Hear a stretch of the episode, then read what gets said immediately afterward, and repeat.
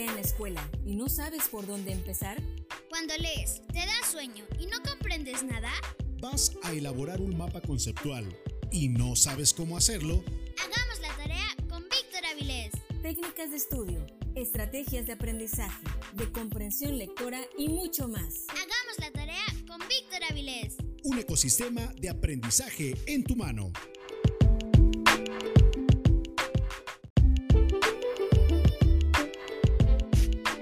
Ya es tiempo, llegó la hora, es momento de que hagamos la tarea. Hola, ¿qué tal? Soy Víctor Avilés. En esta ocasión vamos a aprender lo que es una analogía. Por definición, la analogía es una estrategia de razonamiento que permite relacionar elementos o situaciones, incluso en un contexto diferente, cuyas características guardan semejanza. ¿Cómo podemos realizar una analogía en el aula? Primero, se eligen los elementos que se desea relacionar. Segundo, se define cada elemento.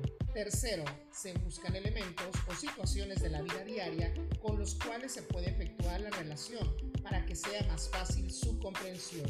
¿Para qué se utiliza una analogía? Utilizar la estrategia analogía permite comprender complejos y abstractos, relacionar conocimientos aprendidos con los nuevos, además desarrollar el pensamiento complejo, analizando y sintetizando.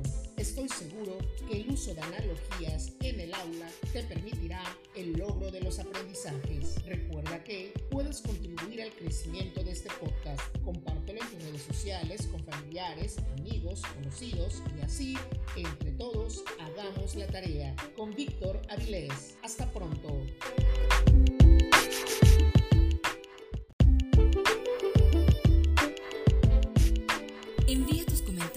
Sugerencias al correo hagamos la tarea con vic@gmail.com. Escucha el siguiente episodio de Hagamos la tarea con Víctor Avilés.